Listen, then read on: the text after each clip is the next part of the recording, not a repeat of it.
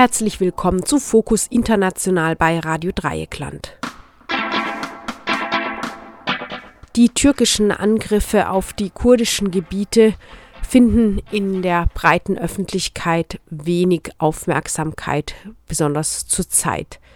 Das kurdische Zentrum für Öffentlichkeitsarbeit, Chivaka Azad, hat Kriegsverbrechen durch das türkische Militär dokumentiert und im Januar veröffentlicht. Und Radio Lora München hat mit Marco Kociri vom Kurdischen Zentrum für Öffentlichkeitsarbeit darüber gesprochen. Das Interview wurde am 10. Januar veröffentlicht.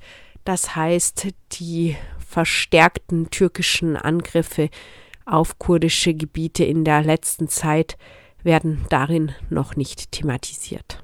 Die Lage in den verschiedenen Teilen Kurdistans ist sehr unterschiedlich auch. Wir haben vier Länder, in denen die Kurden und Kurden eine Minderheit darstellen, vier Länder, in denen sozusagen die Zentralregierung Probleme oder Widersprüche zu den Kurdinnen und Kurden haben.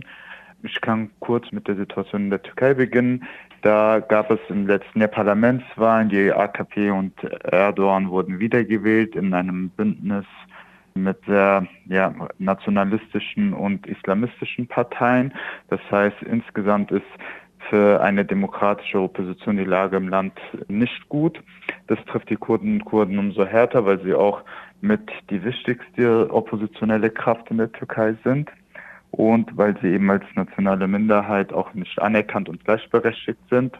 In den kurdischen Gebieten hat Erdogan sehr wenige Stimmen bekommen im Gegensatz zum Rest des Landes und was, was jetzt das Erdogan-Regime quasi in der Region macht, ist eine politische Verfolgung von ja, legalen Parteien, die pro-kurdisch sind oder die sich für die Rechte der Kurden und Kurden einsetzen. Tausende politische Gefangene befinden sich in Haft schon seit Jahren und die Situation wird dort leider auch nicht besser. In der Türkei stehen jetzt in diesem Jahr Ende März Kommunalwahlen an.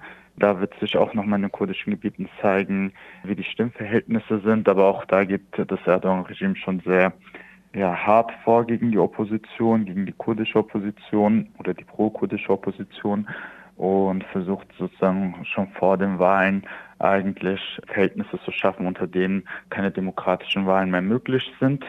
Parallel dazu gibt es ja eine Kriegssituation zwischen den Guerilla-Einheiten der Partei Kurdistans und der Armee des türkischen Staates. Dieser Krieg, der findet auch in Nordkurdistan, also innerhalb des Staatsgrenzen der Türkei statt. Der findet aber auch im Nordirak statt und da hat die PKK nämlich Rückzugsgebiete und Stützpunkte in den Bergen und da greift die Türkei völkerrechtswidrig an und versucht militärisch auch gegen diese Gebiete vorzugehen. Die, also aktuell befinden sich ja türkische Soldaten, die regelmäßig auch Luftangriffe durchführen und diese Angriffe sind nicht vom Völkerrecht gedeckt. Das hat auch der wissenschaftliche Dienst des Deutschen Bundestages mehrfach festgestellt, dass diese Angriffe nicht völkerrechtlich gedeckt sind, also völkerrechtswidrig sind, aber trotzdem setzt die Türkei diese Angriffe fort.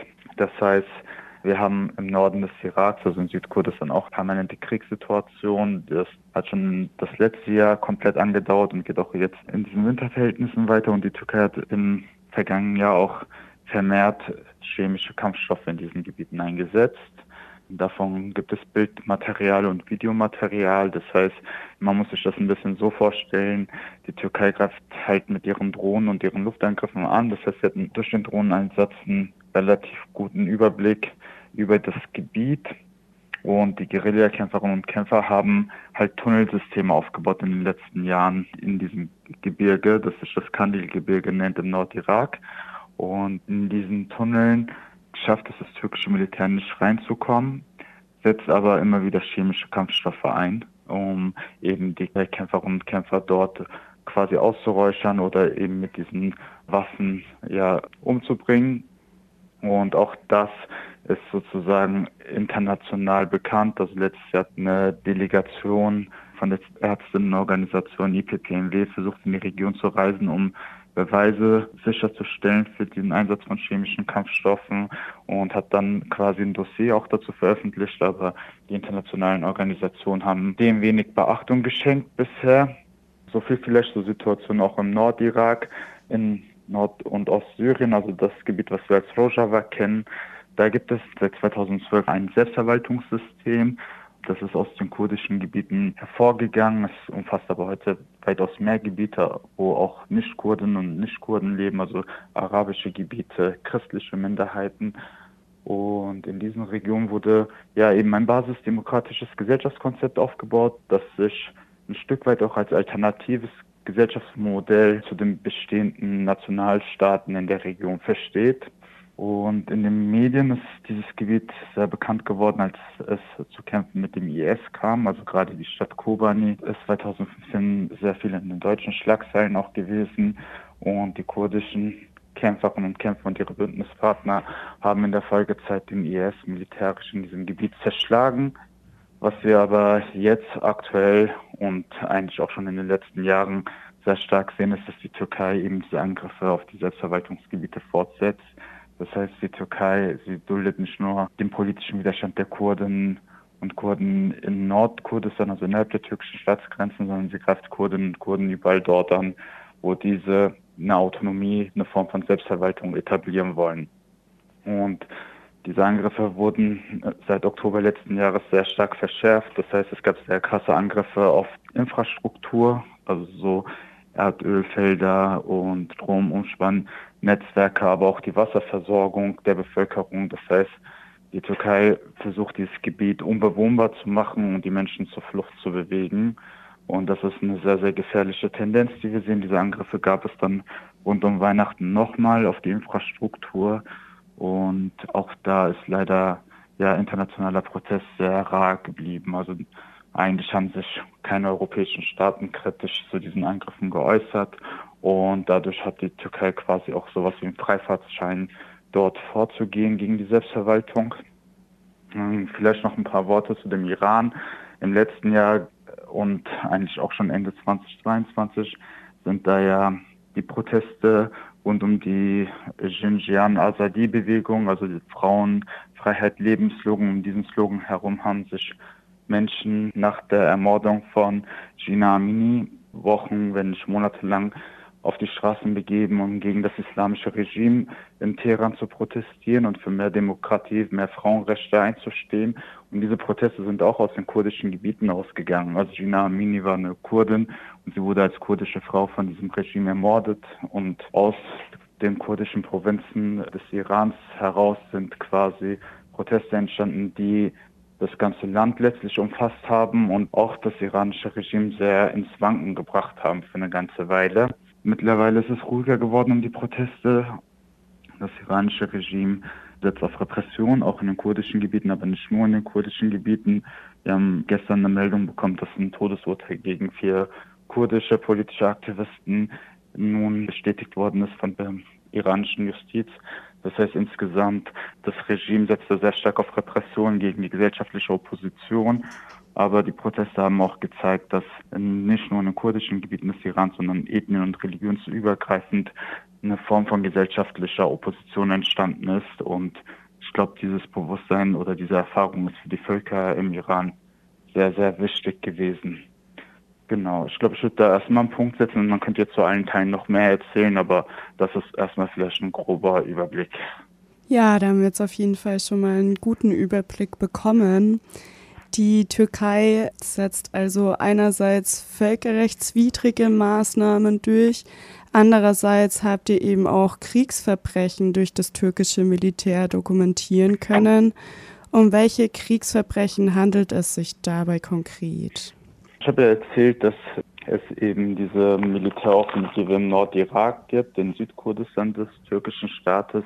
Und da ist es in den letzten Wochen und Monaten immer wieder zu Gefechten und Auseinandersetzungen zwischen den Guerilla-Einheiten der PKK und dem türkischen Militär gekommen. Und ja, rund um Weihnachten herum haben die türkischen Medien und das türkische Militär bekannt gegeben, dass mehrere türkische Soldaten bei diesen Gefechten ums Leben gekommen sind. Und daraufhin ist in der Türkei ja eine nationalistische Welle entstanden, über die Medien forciert und über die Regierung forciert, die sehr stark eben so kurdenfeindlich auch war, also gar irgendwie deutlich machen sollte, dass jetzt irgendwie die Soldaten, die als Märtyrer verehrt werden, dass dass sie gesühnt und gerecht werden sollen.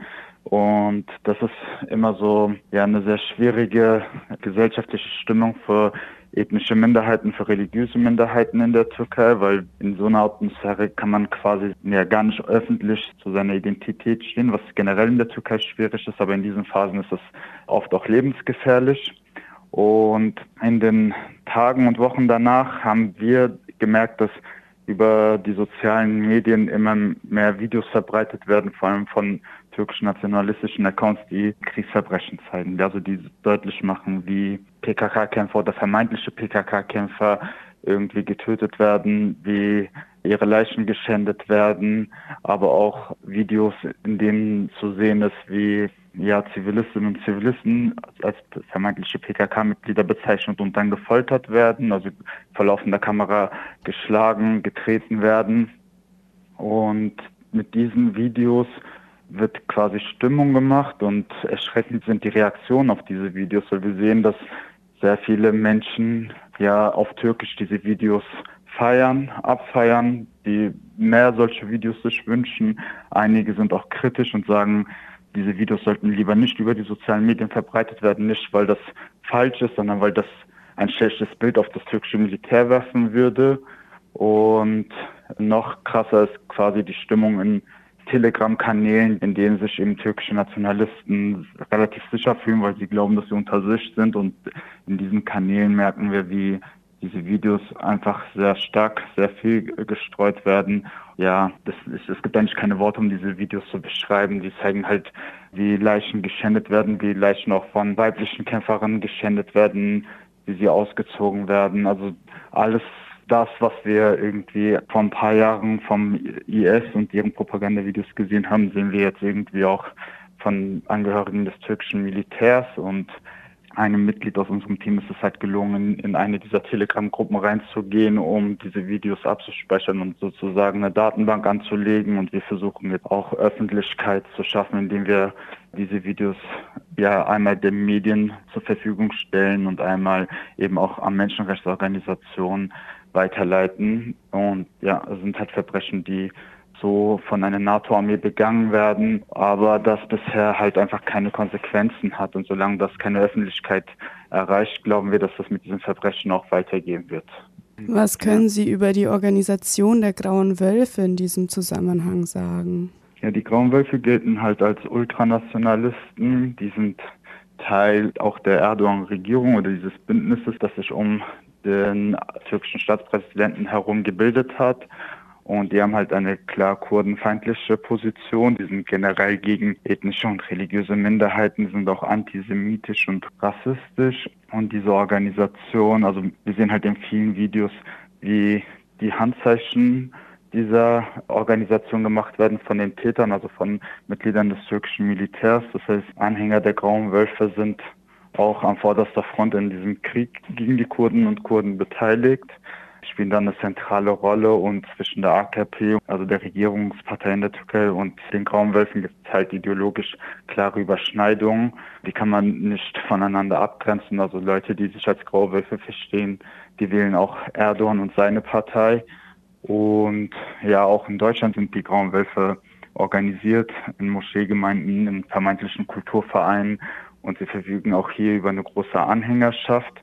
Das heißt, ihr Gedankengut wird hier auch an türkischstämmige Jugendliche, die hier aufgewachsen sind, hier zur Welt gekommen sind, weiterhin verbreitet. Aber wir sehen das so, dass hier in Deutschland vor allen Dingen eine falsche Rücksicht auf diese Gemeinden genommen wird, also dass gegen sie nicht vorgegangen wird aus Rücksicht vor, vor der Türkei und der türkischen Regierung. Aber das ist für uns eine große Gefahr, dass hier letztlich dieses Gedankengut und diese Ideologie auch in der Gesellschaft verbreitet wird. Was können Sie in diesem Zusammenhang über die Organisation der Grauen Wölfe sagen? Die Grauen Wölfe gelten halt als Ultranationalisten. Die sind Teil auch der Erdogan-Regierung oder dieses Bündnisses, das sich um den türkischen Staatspräsidenten herum gebildet hat. Und die haben halt eine klar kurdenfeindliche Position. Die sind generell gegen ethnische und religiöse Minderheiten, sind auch antisemitisch und rassistisch. Und diese Organisation, also wir sehen halt in vielen Videos, wie die Handzeichen dieser Organisation gemacht werden von den Tätern, also von Mitgliedern des türkischen Militärs. Das heißt, Anhänger der Grauen Wölfe sind auch an vorderster Front in diesem Krieg gegen die Kurden und Kurden beteiligt spielen dann eine zentrale Rolle und zwischen der AKP, also der Regierungspartei in der Türkei und den Grauen-Wölfen gibt es halt ideologisch klare Überschneidungen.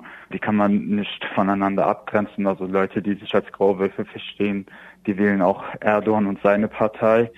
Und ja, auch in Deutschland sind die Grauen Wölfe organisiert in Moscheegemeinden, in vermeintlichen Kulturvereinen und sie verfügen auch hier über eine große Anhängerschaft. Das heißt, ihr Gedankengut wird hier auch an türkischstämmige Jugendliche, die hier aufgewachsen sind, hier zur Welt gekommen sind, weiterhin verbreitet. Aber wir sehen das so, dass hier in Deutschland vor allen Dingen eine falsche Rücksicht auf diese Gemeinden genommen wird, also dass gegen sie nicht vorgegangen wird aus Rücksicht vor, vor der Türkei und der türkischen Regierung. Aber das ist für uns eine große Gefahr, dass hier letztlich dieses Gedankengut und diese Ideologie auch in der Gesellschaft verbreitet wird. Wie lässt es sich politisch begründen oder wie kannst du es dir erklären, dass die Grauen Wölfe hierzulande lediglich von einem Verbot bedroht sind, während die kurdische Arbeiterpartei PKK als Terrororganisation eingestuft wird? Ja, ich, ich habe das vorhin schon etwas angerissen. Ich glaube, da wird einfach Rücksicht genommen auf die politischen Beziehungen zur Türkei und der türkischen Regierung. Also die Grauen Wölfe sind Bestandteil der türkischen Regierung. Erdogan kommt ohne sie gerade nicht aus. Er braucht ihre Stimmen. Er denkt auch politisch, ideologisch in eine ähnliche Richtung wie die Grauen Wölfe. Das heißt, er hat dieselbe nationalistisch-islamistische Gesinnung wie die Grauen Wölfe. Es gibt große Überschneidungen in der Wählerschaft zwischen der regierenden AKP und der MHP. Und die MHP ist letztlich die politische Vertretung der Grauen Wölfe. Und ja, dieses Verbot ist ja auch schon lange Thema in Deutschland, also steht schon länger zur Debatte, aber wir sehen da einfach keine praktischen Schritte kommen und gerade in ja, in der jetzigen Zeit, wo auch viel über die Frage von Antisemitismus in Deutschland gesprochen wird, werden diese Gemeinden, die Vereine der Grauen-Wölfe relativ klar ausgeklammert. Also ich habe in den Medien recht wenig dazu mitbekommen, dass die Grauen Wölfe, dass über sie auch diskutiert wird, obwohl eben ihre Gesinnung ja auch antisemitisch ist, nicht nur antisemitisch ist, sondern auch eben rassistisch ist gegenüber Kurden Kurden, gegenüber Alevitinnen und Aleviten, also der größten religiösen Minderheit der Türkei und auch in den kurdischen Gebieten und generell auch gegenüber beispielsweise den Armenierinnen und Armeniern, die ja schon im 20., Anfang des 20. Jahrhunderts einen Genozid im Osmanischen Reich erlebt haben. Und ja, wir glauben, dass die deutsche Bundesregierung da einfach eine Rücksicht nimmt, die, die nicht klug ist, weil eben die Grauen Wölfe durch ihre Organisationsstrukturen hier auch Einfluss auf türkischstämmige Menschen haben, junge Menschen haben, die hier aufwachsen, die hier Umfeld dieser Vereine und Moscheen sich bewegen und die vielleicht auch wegen rassistischen Erfahrungen der deutschen Gesellschaft wieder sich verstärkt mit ihrer türkischen Identität identifizieren, dann aber eben in die Fänge von Organisationen wie den Grauen Wölfen kommen. Und das ist auf Dauer ein Problem. Das ist ein Problem für, jetzt schon ein Problem für die kurdische Gesellschaft hier, für Kurden und Kurden, die hier aufwachsen. Wir hören von Schülerinnen und Schülern, die auf den Schulhöfen wegen ihrer kurdischen Herkunft angegriffen oder gemobbt werden.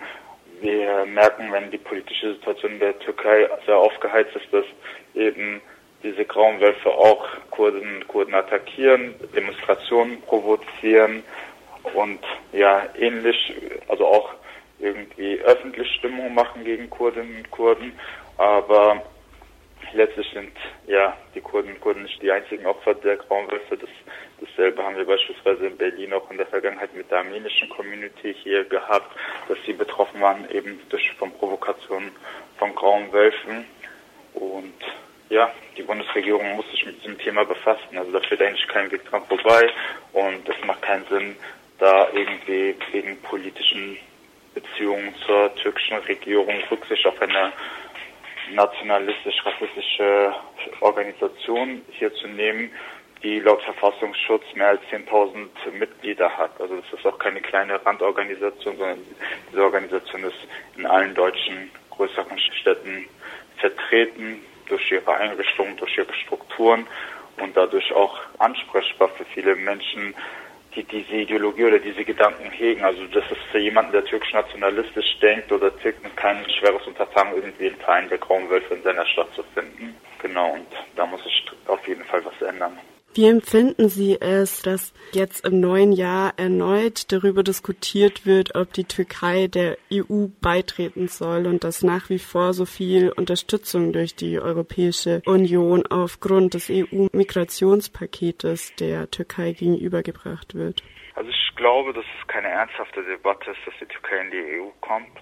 Dafür sind, glaube ich, die politischen Verhältnisse auch in Europa relativ klar gegen die Türkei gerichtet im Prinzip, wenn im Zuge eines EU-Beitrittsprozesses demokratische Schritte in der Türkei getätigt werden müssten, wäre das von unserer Seite aus auch nicht ablehnend zu bewerten, weil eine Demokratisierung der Türkei im Sinne der Kopenhagener Kriterien würde natürlich auch den Menschen, die in der Opposition und in der demokratischen Opposition in der Türkei sind, Luft zum Atmen geben. Aber ein solcher Prozess ist nicht abzusehen. Die Türkei ist in den letzten Jahren immer autoritärer geworden, hat mehrfach die Verfassung geändert und ist dadurch zu einem Präsidialsystem sehr starken autokratischen Zügen geworden und von der Demokratie sehr, sehr weit entfernt.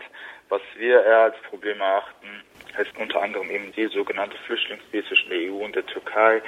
Die Türkei kann dadurch eben politischen Druck auf die EU ausüben und sie ja, zum Schweigen bringen, wenn es darum geht, die eigenen Interessen durchzusetzen.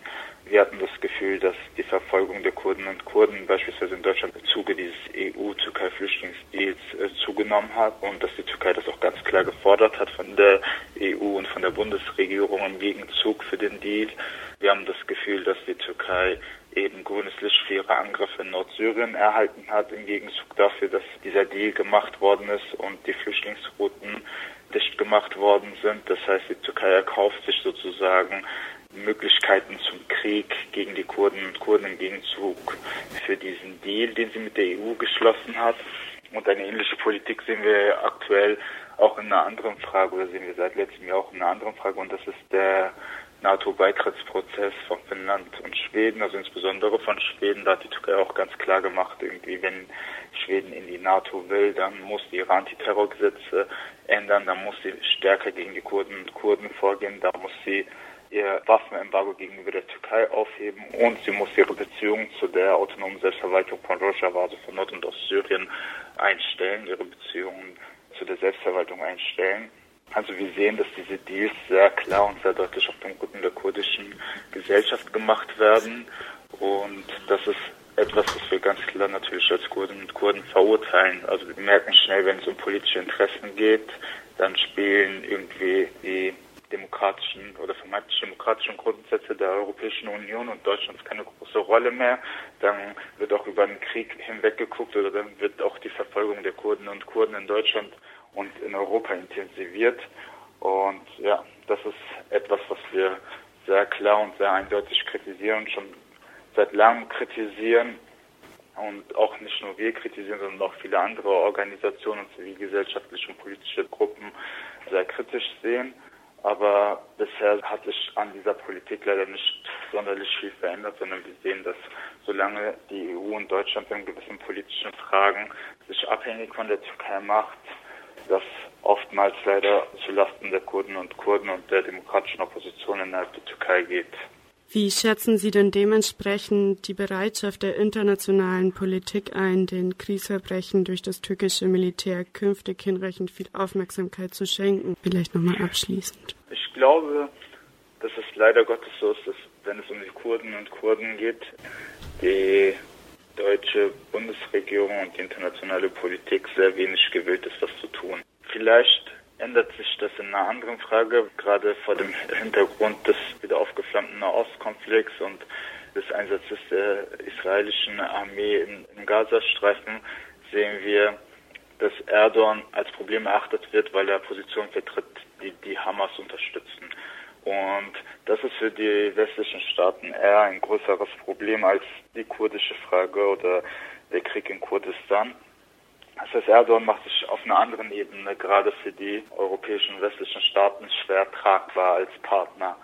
Ja, also wenn wir realistisch sind, glauben wir, dass es schwierig ist, dass wir irgendwie aufgrund des Krieges in Kurdistan dazu kommen, dass die Türkei irgendwie wegen ihrer Kriegsverbrechen verurteilt, sanktioniert oder auch nur kritisiert wird. Ich glaube, dass auf so einer Regierungsebene die Kurden und Kurden leider nicht Gehör finden oder sehr wenig Gehör finden.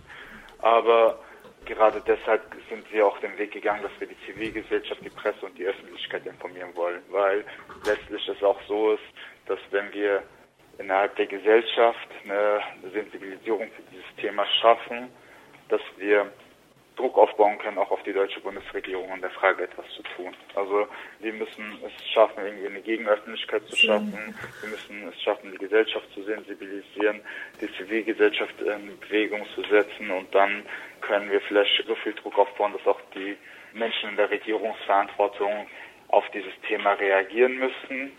Und deswegen sind wir auch sozusagen nicht an erster Stelle irgendwie an die Bundesregierung herangetreten oder haben die Mitglieder der Bundesregierung kontaktiert und sie über diesen Sachverhalt informiert, sondern wir sind den Weg über die Zivilgesellschaft, über die Menschenrechtsorganisation gegangen und versuchen erstmal da eine Öffentlichkeit zu schaffen und hoffen, dass diese Öffentlichkeit dann letztlich auch seinen Weg in die Regierungsebene findet und dann im Idealfall auch Konsequenzen für die türkische Regierung nach sich ziehen. Bei Fokus International in, bei Radio Dreieckland hörtet ihr ein Interview mit Marco Kokciri vom kurdischen Zentrum für Öffentlichkeitsarbeit Chivaka Azad über eine Dokumentation zu Kriegsverbrechen durch das türkische Pol Militär. Ein Interview von Radio Lora München vom 10. Januar 2024. Das heißt noch vor den in letzter Zeit nochmals verstärkten türkischen Angriffen, über die wir in unserem Programm berichtet haben. Ihr könnt auf rdl.de mehr auch dazu hören.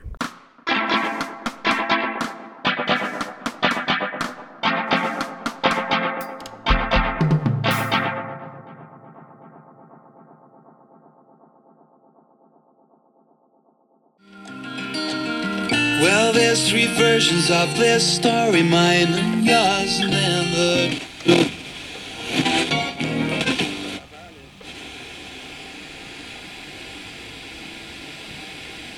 Ohne euch kein Radio Dreieckland.